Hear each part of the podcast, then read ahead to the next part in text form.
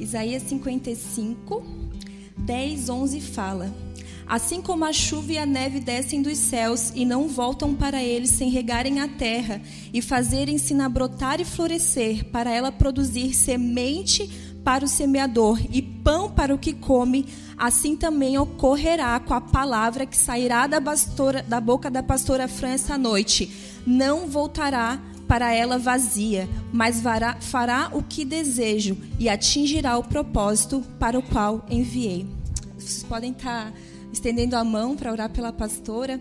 Amém, Senhor. Eis aqui a tua serva, Senhor. Assim como a tua palavra diz que essa palavra cumpra, Senhor, o propósito para qual o Senhor colocou no coração da pastora.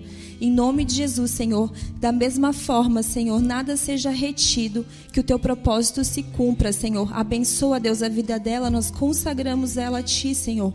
E que, as, que das bocas, da boca dela saiam as tuas palavras, Senhor. E que os corações essa noite aqui sejam terra fértil, Senhor, para serem semeados gerando vida. Em nome de Jesus. Amém,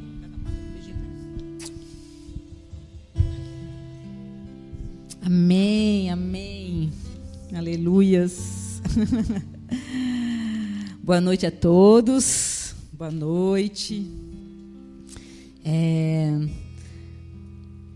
muito bom essa receber uma, uma oração, né? Uma palavra.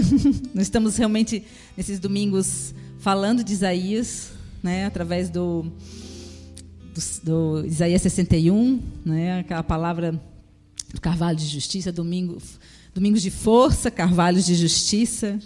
Então, eu recebo do profeta Isaías, o profeta messiânico, né? ele apontava para Cristo. Profeta que anunciava que havia, haveria um Salvador para todo Israel. E essa palavra eu tomo em nome de Jesus sobre a minha vida essa noite. E eu tenho certeza que essa palavra não vai voltar vazia, porque a palavra de Deus é o poder de Deus e ela por si só é suficiente para converter os nossos corações, para semear nos nossos corações. E a palavra que eu vou é, me ater, ministrar essa, essa noite está lá em, Roma, em Romanos 8.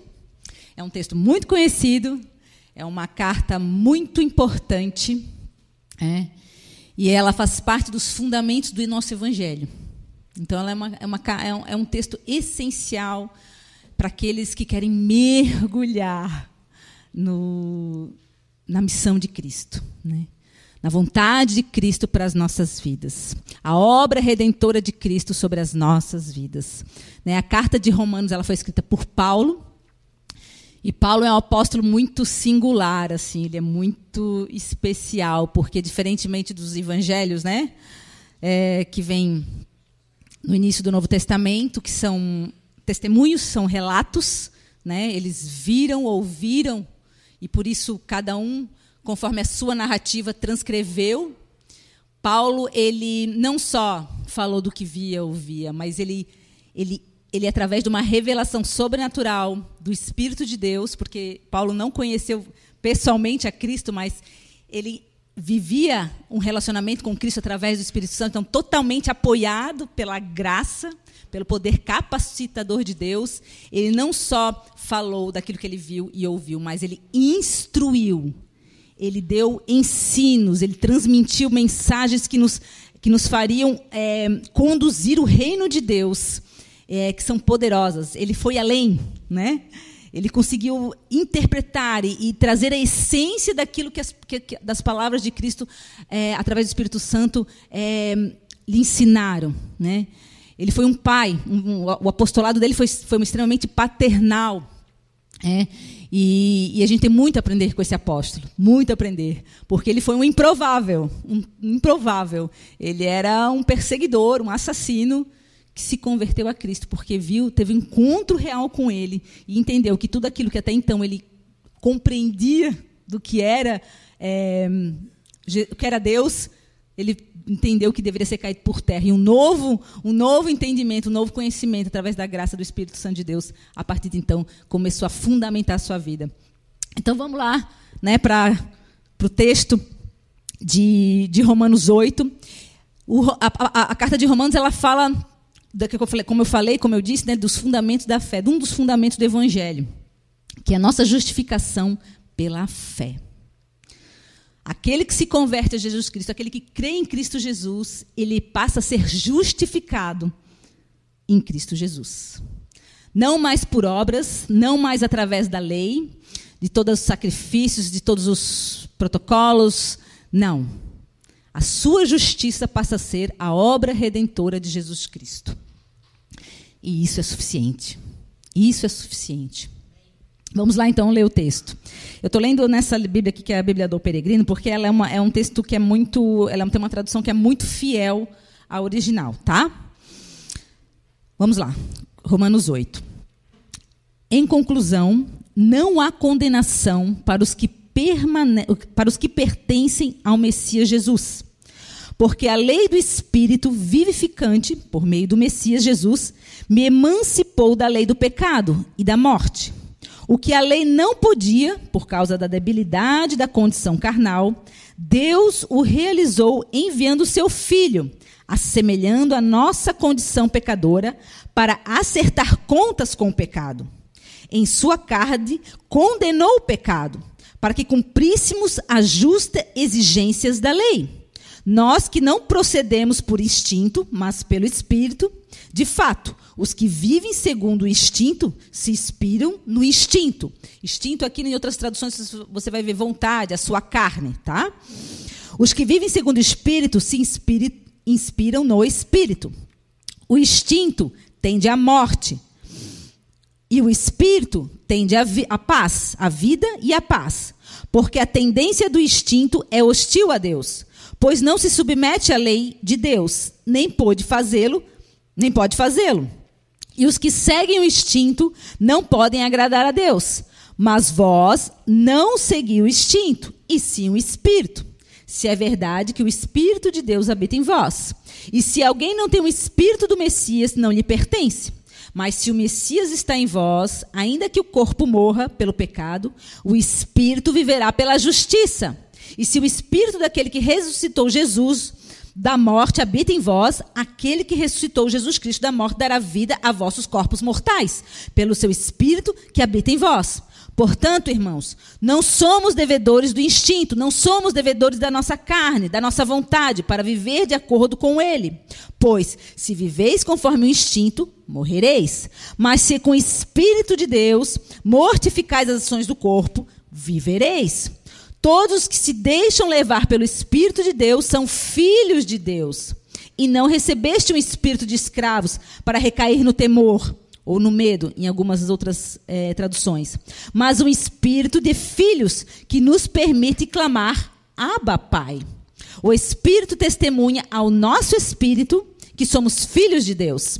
E se somos filhos, também somos herdeiros, herdeiros de Deus, co-herdeiros com Cristo, se compartilhamos sua paixão, compartilharemos a sua glória.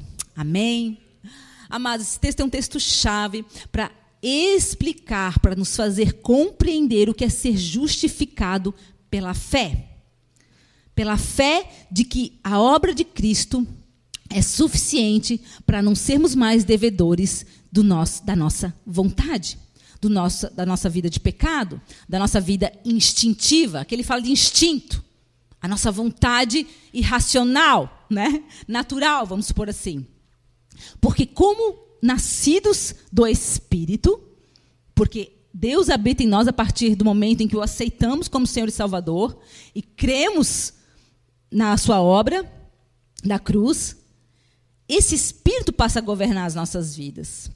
E conforme eu me relaciono com o seu espírito, conforme eu mergulho no conhecimento desse espírito, que é vivo, que é o próprio Deus, as minhas vontades passam a ser reconhecidas como é, cheiro de morte. Algo como hostiza a vontade de Deus, logo não faz parte da minha vontade, do meu querer.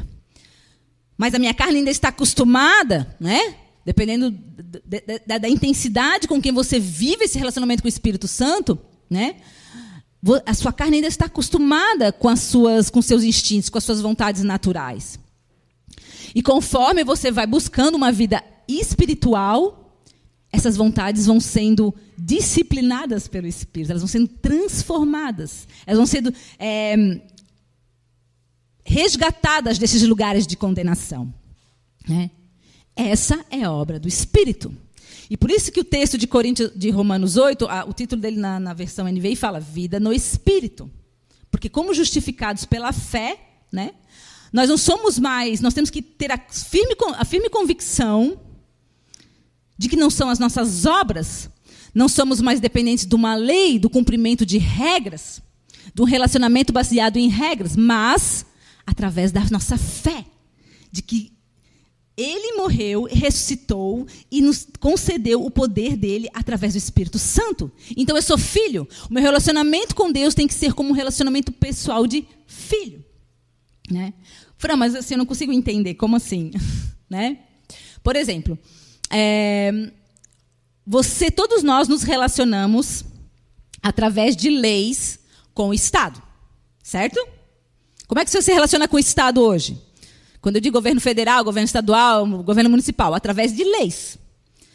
Você paga os seus impostos, logo você pode é, ter a sua casa, certo? Você paga um, os trâmites, impostos, logo você consegue adquirir uma carteira para dirigir. Você está habilitado para dirigir, certo? É... O que, que Deus estava falando? A antiga aliança ela trazia justamente isso. Você se relacionava com Deus através de leis através das tuas obras. Mas Cristo, ele veio para que esse, para que esse relacionamento fosse agora acessível a todos, através do seu espírito, através da graça. Então, ele se coloca como pai. Quando você se relaciona com o teu filho, você não vai lá no estatuto da criança, adolescente, e diz, ah, como é que eu devo relacionar com o filho agora? Ah, eu tenho que acordar de manhã, tenho que dar mamadeira, eu, eu acordo, aí às, às, às 10 horas eu dou uma bananinha, aí meio-dia eu dou a comidinha. Nanana. Claro, a gente faz isso, mas não é algo que você vai fazendo porque está isso. Não, porque você encontra as necessidades daquela criança, do seu filho, você conhece o seu filho, você ama o seu filho, conforme ele vai demandando necessidades, você vai acolhendo essas necessidades e vai suprindo essas necessidades. E é um relacionamento de afeto, de conhecimento pessoal, porque independentemente de haver um, uma regra, ou de, enfim, né, tá lá no, no livro do bebê, como é que cuida de uma criança ou não, enfim, você sabe como cuidar daquela vida, porque você ama aquela vida. Então, naturalmente, você vai dar a ela o que ela precisa.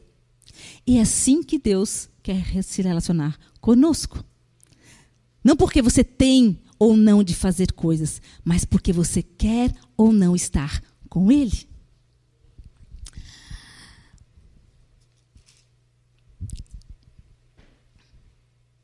Pois bem, é, então o que, que esse texto fala? O que esse texto nos ensina? Né? Que Jesus, ele nos infundiu, ele nos fundiu em nós um novo princípio mais poderoso que o Espírito, mais poderoso, que é o Espírito Santo, que é o poder de Deus. Sem aniquilar a nossa vontade, a nossa carne não deixou de existir, ela continua existindo.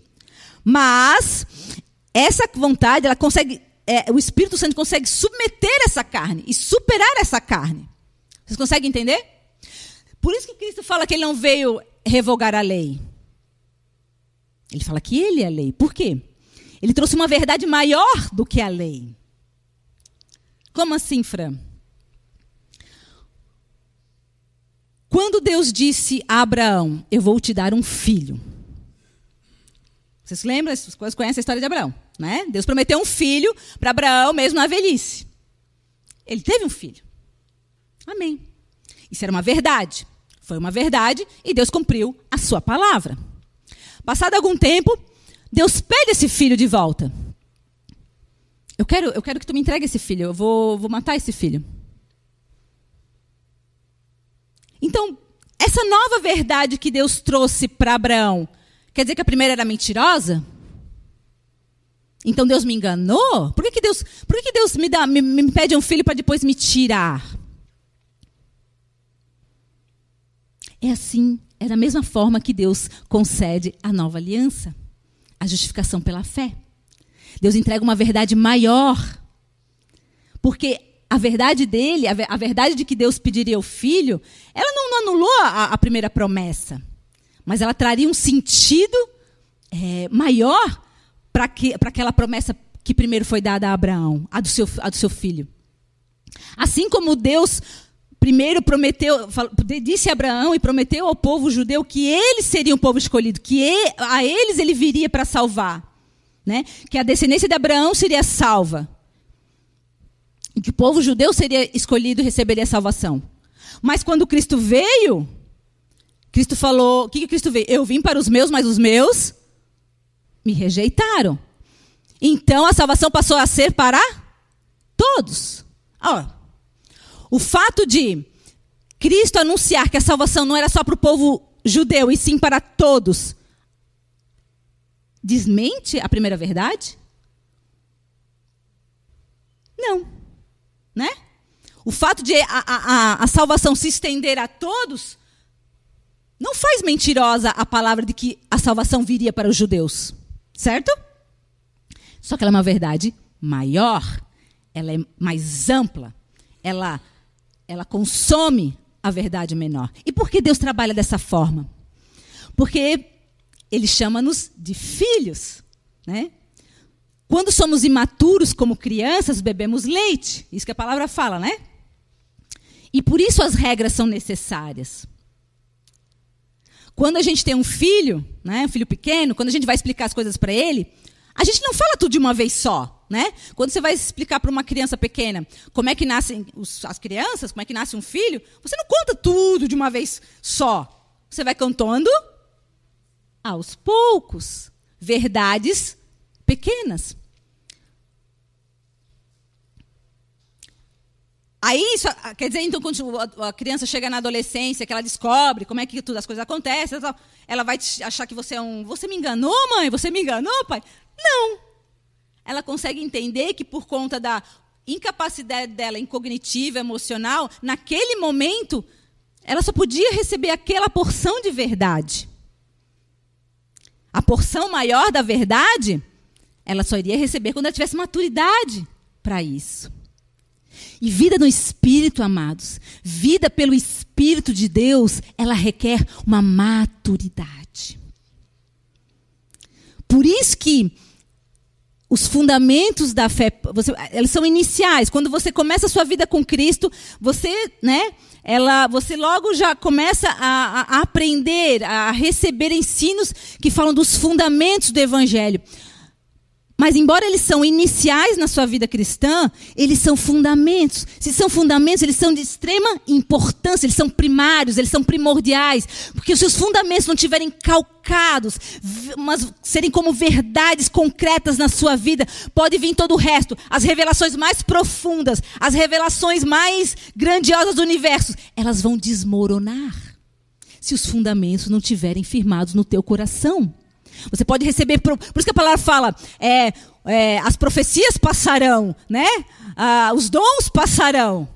Mas o que prevalecer vai ser o amor. Porque a obra dele foi de amor. Tudo é por causa do amor dele pelos seus filhos.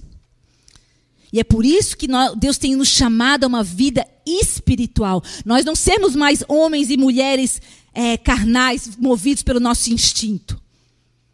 Não, Deus nos chama a ser homens e mulheres espirituais, que vivem com os olhos e o coração preocupados com aquilo que Deus quer. Querem viver o reino de Deus nesta terra. O que é viver o reino de Deus nesta terra? É fazer a vontade do Pai. E para eu saber qual é a vontade do Pai, eu preciso conhecer, eu preciso estar com Ele. Eu preciso me relacionar com Ele, eu preciso parar para ouvir Ele. E para ouvir um Deus que é o Espírito, eu preciso me relacionar através do meu espírito. Então, por isso eu preciso amadurecer e entender que essas verdades maiores, por mais que talvez elas, é, na minha razão, né, porque na minha, a minha razão trabalha com processos lógicos, né, um fluxo contínuo, progressivo. E Deus ele não trabalha com a lógica. Nosso Deus é soberano. E ele não precisa nos explicar tudo para fazer aquilo que ele quer. O que ele quer é um coração rendido e submetido, obediente.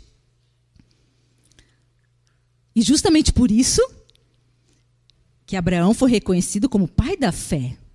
Porque, muito embora não tivesse lógica, Deus dar um filho para ele e depois requerer esse filho, fazendo que o próprio pai matasse esse filho, ele obedeceu, ele entregou, mas ele estava tão sensível à voz do Espírito que antes de levantar o machado e matar o seu próprio filho, opa, ele conseguiu ouvir a voz de Deus. Ele estava sensível ao Espírito. Ele tinha comunhão com este Deus. Ele reconheceu a voz deste Deus. Você não vai reconhecer a voz de Deus se você não a conhece. Se dia após dia você não buscá-lo, você não falar com ele. E é isso que Romanos 8 fala. Aqueles que são chamados filhos, filhos que têm o Espírito de Deus, herdeiros desta herança, que podem usufruir desta herança. Eles não vivem mais pelos seus instintos, não mais escravos do pecado, mas pelo Espírito. E o Espírito vai para onde quer. Aquele que é nascido do Espírito não sabe de onde vem, nem para onde vai. Por quê? Porque é guiado por Deus. E Deus pode todas as coisas. Coisas que às vezes nem eu e você entendemos. Então, amados, né, que, vamos aqui tentar entender, né? Vamos nos aprofundar aqui em Romanos 8. Então, a partir do momento que você conhece o Espírito Santo, que você entende, né? Que você não é mais é, que a tua dívida foi paga por Jesus. Todo o pecado, toda a tua obra, tudo aquilo que você for fazer, tudo aquilo que você fez, nada disso ela pode, tem poder para te dar a salvação ou tirar a tua salvação. A tua salvação foi conquistada pela obra de Cristo. Ele pagou tua dívida. Então, passam a ter dois poderes operando na tua vida: a do espírito e o do instinto, né?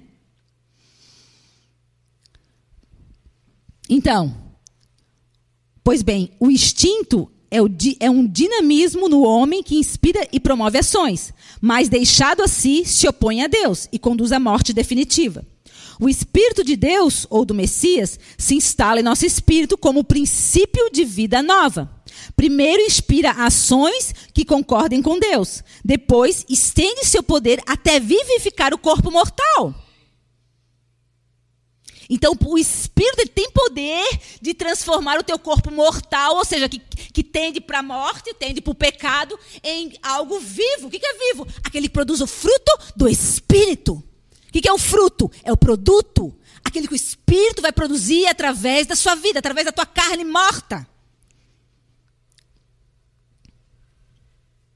Vence o Espírito, vence a fragilidade ética e a caducidade orgânica do homem. O que isso quer dizer? a fragilidade ética, os meus conceitos do que de certo e errado, os meus conceitos morais, o que para mim pode, o que para mim não pode. Isso é frágil. Isso é frágil. Você já tentou viver o certo e o errado todo dia? Acordar de manhã, hoje eu não vou errar. Hoje eu vou ser uma menina boazinha, não vou brigar com os meus filhos, não vou perder a paciência, não vou brigar com o marido, vou ser gentil com o vizinho, não vou Sabe, vou, não vou me, me estressar no trânsito, vou fazer meu trabalho bem certinho, vou, não vou pensar mal do, do irmãozinho, não vou falar mal do irmãozinho. Já, já tentou? Você, algum de vocês já conseguiu? Quanto mais convite eu acordo nesse sentido, mais. Eu, é, aquela, é a frase de Paulo, né? Aquilo, o bem que eu quero eu não faço, e o mal que eu não quero, esse eu faço. Parece aí mesmo que, tu se, que Deus quer te mostrar, filha, aqui, ó. Vamos ver como tu é, como tu é ruinzinha mesmo. Né? Por quê? Porque no meu íntimo eu estou querendo pelas minhas forças, né? Fazer o certo, né? Do errado, sendo que o meu conceito de justiça já é um conceito carnal. O meu padrão de justiça é formado por aquilo que eu sei. E o que eu sei, querido, não se compara, não se compara com a grandiosidade do nosso Deus. Por isso que só Ele é a justiça. O conceito de justiça é dar aquele o que ele de, tem de direito. Só Deus sabe o que cada um deve receber por direito. Porque só Ele conhece os corações. Eu posso conhecer os atos, julgar os atos, mas o coração, as intenções, é muito difícil.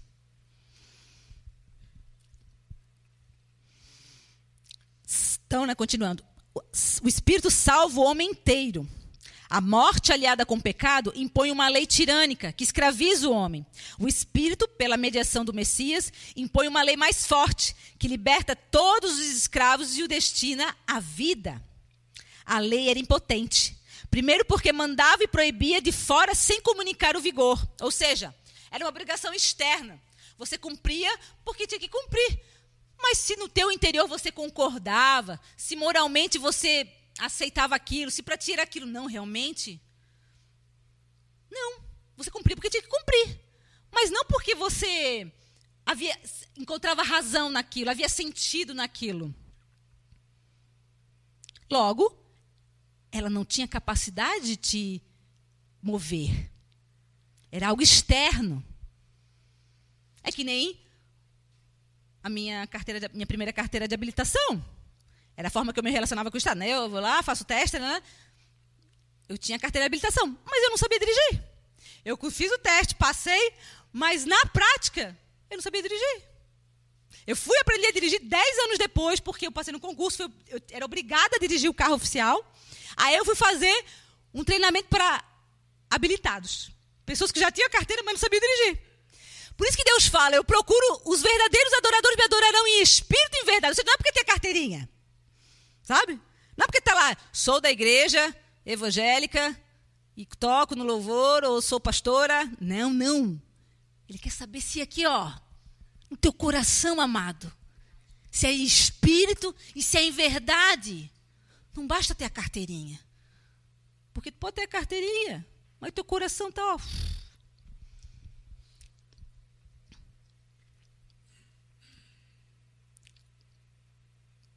O Espírito do Messias é o Espírito de Deus, é dom de Cristo aos que creem nele. Como é que você adquire esse Espírito, amado? Esse Espírito é pela fé. Você tem que crer, você tem que desejar.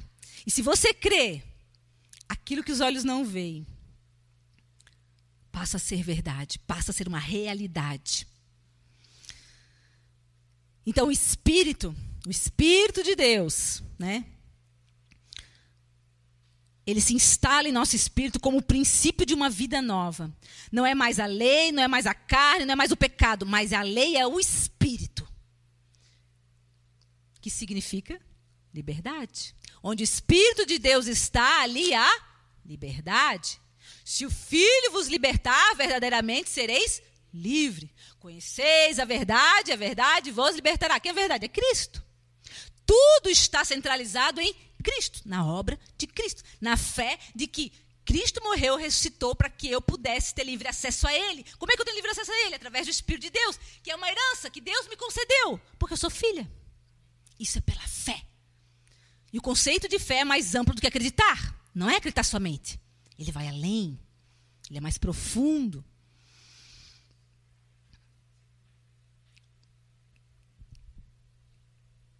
Mas aqueles que desejarem a palavra fala. A palavra nos fala. Que aqueles que buscam, encontram. Aquele que bate, lhe será aberto.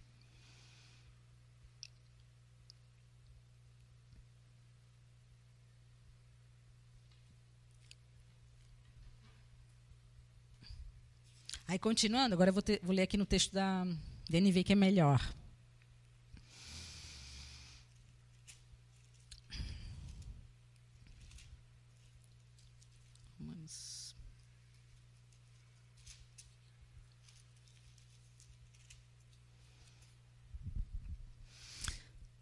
Porque, mas no dia a dia, né? no dia a dia, você vai.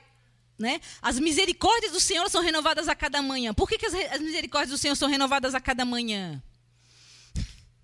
Porque a cada manhã tu precisa ser perdoado dos seus pecados. Porque a cada manhã você precisa entregar, colocar teu coração, né, tua vida, tua vontade na cruz. A cruz, a, a, minha, a, minha, a minha morte e ressurreição foi só no batismo? Oh, bom se fosse. Mas ultimamente eu tenho que compreender que a minha morte ela tem que ser diária. Diária. Se não fosse assim, Deus não falaria que as misericórdias deveriam ser renovadas cada manhã. Então, cada nascer de sol, a cada nascer de sol, entenda, é, é oportunidade de você entregar o seu passado, o seu pecado, a sua vontade na cruz do Calvário e receber a graça, o Espírito de Deus, para ter uma nova vida, uma nova chance até a consumação dos séculos. Porque o que o diabo quer é que você declare, é que você viva uma pressão, uma tensão, uma tensão tão forte, a ponto de você se afastar da fé. A ponto de você resistir ao Espírito Santo, entristecer o Espírito Santo e a sua fé convalescer. Lá em, agora continuando, né, completando o, o, o Romanos 8, lá em Romanos 10, fala assim, irmãos. Aqui Paulo tá, tá, ele traz uma. Ele cita um texto que está lá em Deuteronômio 30, 11, na antiga aliança, tá? Em Romanos 10 ele fala assim: irmãos, o desejo do meu coração e a minha oração a Deus pelos israelitas é que eles sejam salvos. Posso testemunhar que eles têm zelo por Deus, mas o seu zelo não se baseia no conhecimento. Os judeus que o rejeitaram não quiseram conhecê-lo. Quiseram ficar descansados nas obras. É mais fácil se relacionar com alguém através de leis e obras. Eu vou lá, cumpro o que tenho que fazer, eu não tenho, eu não tenho ressentimento, eu não tenho mágoa, eu não tenho perda, eu não tenho renúncia, eu não tenho nada. Eu não preciso me desgastar. Eu vou lá, faço o que eu tenho que fazer, cumpro um checklist. Eu não me dou, eu não me entrego, eu não me gasto. Enquanto que conhecer a Cristo é tomar a sua cruz e segui-lo. Porquanto, ignorando a justiça que vem de Deus, eles não aceitaram que, que a obra de Cristo era suficiente para justificá-los do pecado. Não. Eles acham, não, só isso? Só isso, só crer? Não, não. As minhas obras me dão o direito de eu ter a salvação. Eu sou filho de Abraão. Verdade? É uma, isso é uma verdade, eles eram filho de Abraão, mas Deus entrega uma verdade maior, que é Cristo. Que entregaria a salvação para todo aquele que cresce. Ignorando a justiça que vem de Deus e procurando estabelecer a sua própria, não se submeteram à justiça de Deus, porque o fim da lei é Cristo, para a justificação de todo o que crê. Moisés descreve desta forma a justiça que vem da lei. O homem que fizer essas coisas viverá por meio delas. Mas a justiça que vem da fé diz: Não diga em seu coração quem subirá aos céus, isto é, para fazer Cristo descer, ou quem descerá ao abismo, isto é, para fazer Cristo subir dentre os mortos. Mas o que ela diz? A palavra está perto de você, está em sua boca em seu coração. Isto é, a palavra da fé que estamos proclamando. Se você confessar com sua boca que Jesus é o Senhor e crer em seu coração que Deus ressuscitou dentre os mortos, será salvo. Pois com o coração se crê para a justiça e com a boca se confessa para a salvação. Como diz as Escrituras, todo o que nele confia jamais será envergonhado. O que, que Paulo está dizendo aqui, amados? Que aqueles que acham que são justificados pela lei pela lei vão ser analisados, vão ser julgados. Mas aqueles que creem em Cristo Jesus e pela fé são justificados, o que, que eles dizem? Não ficam olhando para o céu. Meu Deus, meu problema. Meu problema. Ai, Senhor. O que, que vai vir do céu? Qual o poder que vai vir do céu? Como se Cristo já não tivesse vindo. O que, que, que, que, que pode vir para resolver esse meu problema? Ou não vai olhar para o abismo como se Cristo já não tivesse ido até o inferno? Para resgatar aqueles que estavam lá? Ou seja, a pessoa que vive pela fé, ela não fica se indagando. Qual vai vir, qual, qual vai ser a solução? Da onde vai, de, de, que poder, a que poder eu recorro? Eu poder da minha força, do meu dinheiro, da minha da minha beleza, do meu, do meu conhecimento, da minha razão, do quanto que eu estudei, do quanto que eu que eu, que eu, que eu, que eu fiquei aqui, do quanto que eu não. Não. O que, que ele fala? Aquele que tem fé, amado, a palavra está perto de você, ela está na tua boca. Aquele que tem fé, ele profere a palavra de vitória. Ele declara que Cristo prometeu para você. Se ele falou que você é filho, você é filho. Se ele falou que seus pecados foram perdoados pelo arrependimento, os seus pecados foram perdoados através do arrependimento. Se ele falou que você não vive mais escravo do pecado, você não vive mais escravo do pecado. E se você confessar com sua boca que Deus o ressuscitou dentre os mortos, será salvo, pois com o coração se crê para a justiça e com a boca se conversa para a salvação. Porque com o coração se crê para a justiça? Porque minha justiça não vem dos meus atos, mas vem do meu coração. É o meu coração. É o meu coração rendido, é o meu coração entregue. É isso que me justifica, porque é o meu coração que crê é meu coração que crê num Deus que é maior do que eu, que é maior do que as obras, que Cristo é suficiente. E com a boca se confessa para a salvação. Aquilo que está no meu coração, aonde eu alcanço justiça através da fé, eu devo declarar para que seja salvo. Porque existem áreas na minha vida, irmãos, que às vezes está debaixo de condenação. Às vezes nós vemos anos de igreja, anos de igreja, mas tem áreas da minha vida que eu ainda vivo como escravo. Por quê? Por quê? E a palavra fala, você fica perguntando quando, quando virá, o meu, quando virá a solução desse problema? Ai, como se, como se Cristo já não tivesse vindo. É isso que a, que a palavra quer dizer, né? Procurando no céu, lá do céu, lá do baixo, lá do abismo. Cristo já veio, ele já fez. A obra dele na cruz é suficiente para todas as tuas, para todas as tuas debilidades carnais. Por isso que você deve crer no teu coração e confessar com a tua boca. Por quê? Porque aí o acusador não vai ter nada para te acusar diante do trono. Ele vai ser derrotado. O diabo tem que bater em retirada. Porque por mais que as circunstâncias, por mais que seja uma tempestade, por mais que o teu barco esteja afundando, afundando, o teu coração ainda firme e convicto de que ainda que morra, viverá. E se tu declarar isso, é porque a, não, isso não está só no teu coração. Você concretizou isso, você naturalizou isso. Então o diabo não pode te acusar. E ele tem que bater em retirada. E aí tu encontrou graça diante de Deus. Amados, isso é uma palavra simples, né? falar de, de sermos justificados pela fé, é, mas ela é muito profunda. Nada, nada, nada que está contido na palavra de Deus ela é, ela é por acaso. Nenhuma palavra, nenhuma palavrinha. Todas elas você deve, se você procurar, se você cavar, você vai encontrar é, tesouros valiosos, tesouros valiosos.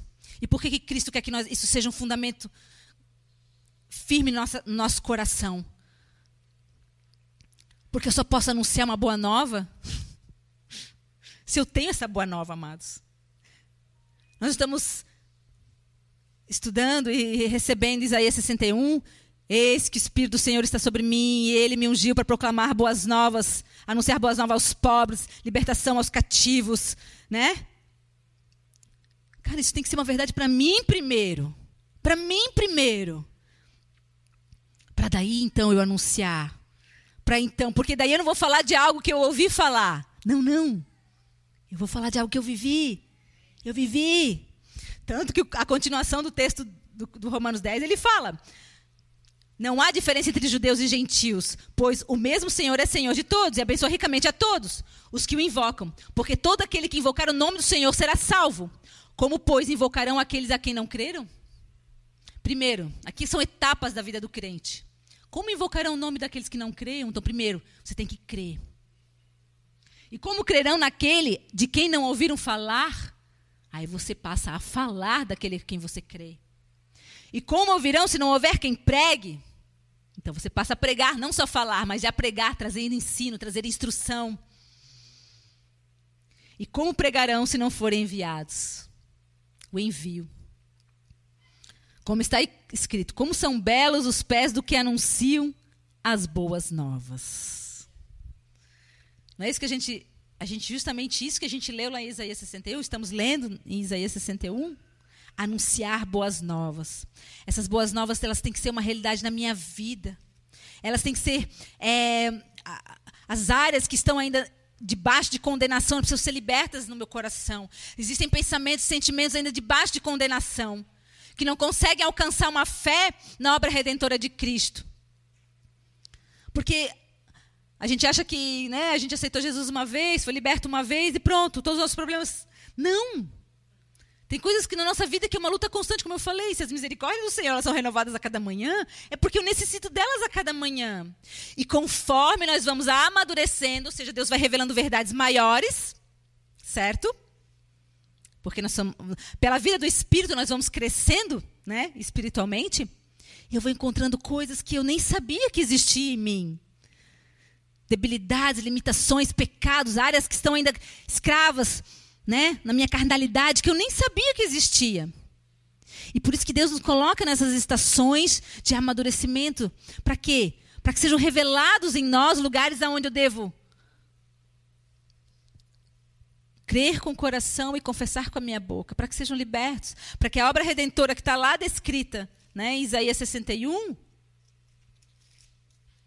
o Espírito Soberano Senhor está sobre mim, porque o Senhor ungiu-me para levar boas notícias aos pobres, enviou-me para cuidar dos que estão com o coração quebrantado, anunciar liberdade aos cativos, a libertação das trevas aos prisioneiros, para proclamar o ano da bondade do Senhor, o dia da vingança do nosso Deus, para consolar todos os que andam tristes e dar todos os que choram em Sião uma bela coroa em vez de cinzas, óleo de alegria em vez de pranto, e um manto de louvor em vez de espírito deprimido. Esses serão chamados carvalhos de justiça.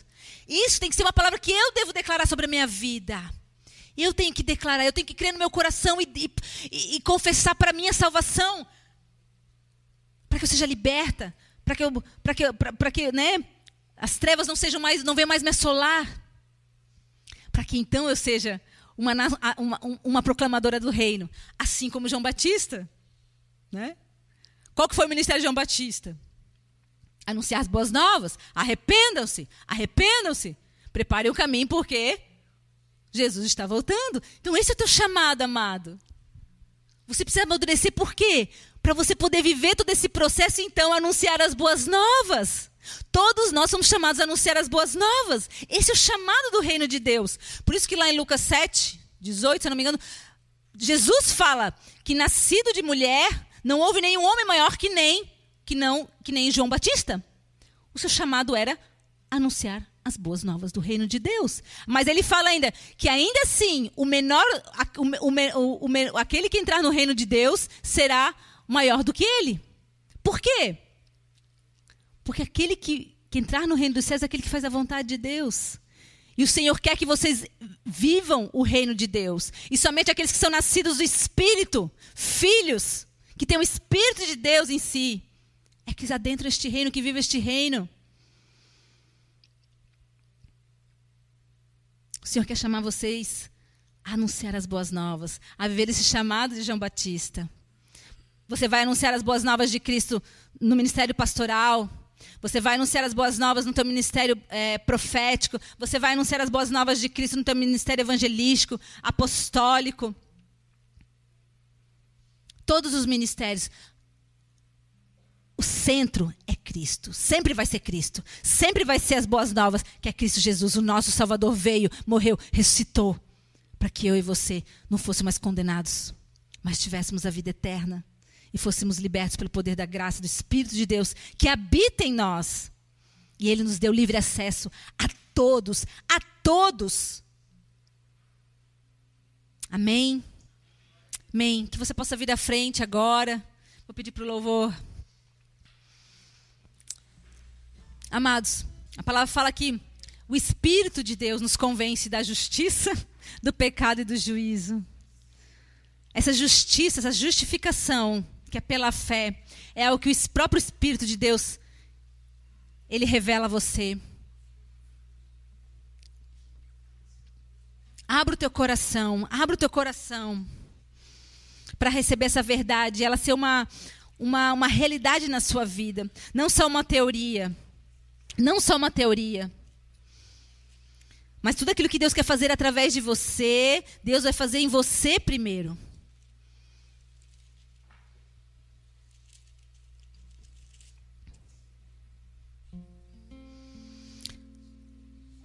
Para finalizar, eu vou, vou ler um texto que está lá em Lucas 11. A partir do verso 5 fala assim: Depois que Jesus ensinou uma, oração, a oração do Pai Nosso. Ele fala assim no verso 5: Então lhes disse: Suponham que um de vocês tem um amigo e que recorra a ele à meia-noite diga: Amigo, empreste-me três pães, porque um amigo meu chegou de viagem e não tenho nada para lhe oferecer. E o que estiver dentro responda: Não me incomoda. A porta já está fechada e eu e meus filhos já estamos deitados. Não posso me levantar e lhe dar o que pede. E eu lhes digo: embora ele não se levante para dar-lhe o pão por ser seu amigo, mas por causa da importunação se levantará e lhe dará tudo o que precisar. Por isso lhes digo: peçam e lhes será dado, busquem e encontrarão. Batam e a porta lhes será aberta. Pois todo o que pede recebe, o que busca encontra, e aquele que bate, a porta lhe será aberta. Qual pai entre vocês, se o filho lhe pedir um peixe, em lugar disso lhe dará uma cobra? Ou se pedir um ovo, lhe dará um escorpião? Se vocês, apesar de serem maus, sabem dar coisas boas aos seus filhos, quanto mais o Pai que está nos céus dará o Espírito Santo a quem pedir. Amado, se você quer o Espírito Santo, se você quer o relacionamento com Deus que é vivo todos os dias da sua vida, peça, busca, importune a Deus, porque Deus vai te conceder. Porque a palavra dele é justa e verdadeira. Tudo passará, mas a palavra dele permanecerá. Amado, confia nele. Peça, peça, e ele lhe dará. Senhor Deus Pai, eu libero, Senhor, em nome de Jesus, Pai, nessa noite, Deus, essas sementes, essas palavras, Deus, para que seja gerada uma sede, uma fome de conhecimento do Teu Espírito, Deus, do Espírito de Deus, Senhor, que habita em nós, Deus, e tem poder para nos transformar, Deus, a fazermos nova criatura, Deus, não mais escravos, mas filhos que clamam, Abba, Pai, que se relacionam contigo, Deus, em amor, que adoram a Ti em Espírito em verdade, Pai. Não através de obras, não através de regras, não através de conceitos, mas porque ouvem a tua voz, reconhecem a voz do Pai e recebem um amor que vem de ti, Jesus. Deus, que essa noite, Deus, que essa noite essa verdade possa trazer luz, Senhor, aquilo que estava obscuro, Pai. Em nome de Jesus, Pai. Traz, traz o teu Espírito Santo, Pai, para as nossas vidas. Nós não conseguimos mais viver sem o teu Espírito Santo, Pai. Só a tua graça, Senhor, tem poder para estarmos aqui, Senhor. Em nome de Jesus. Amém.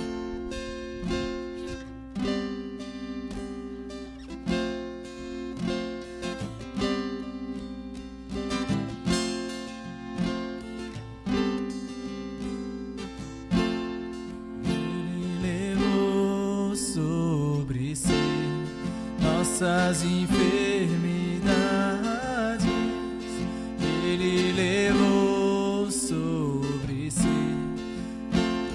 As nossas dores.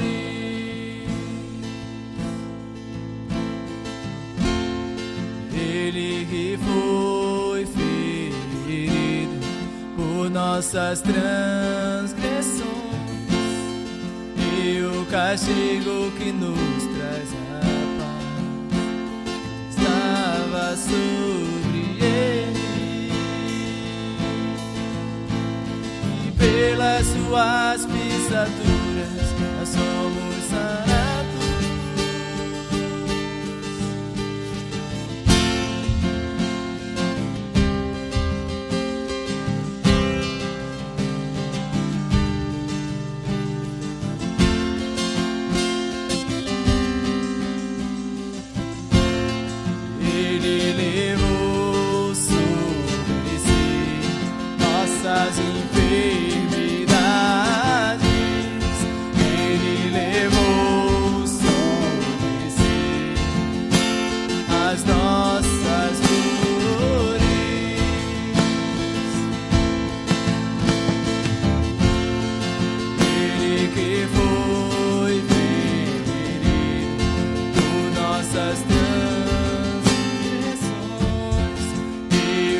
e o castigo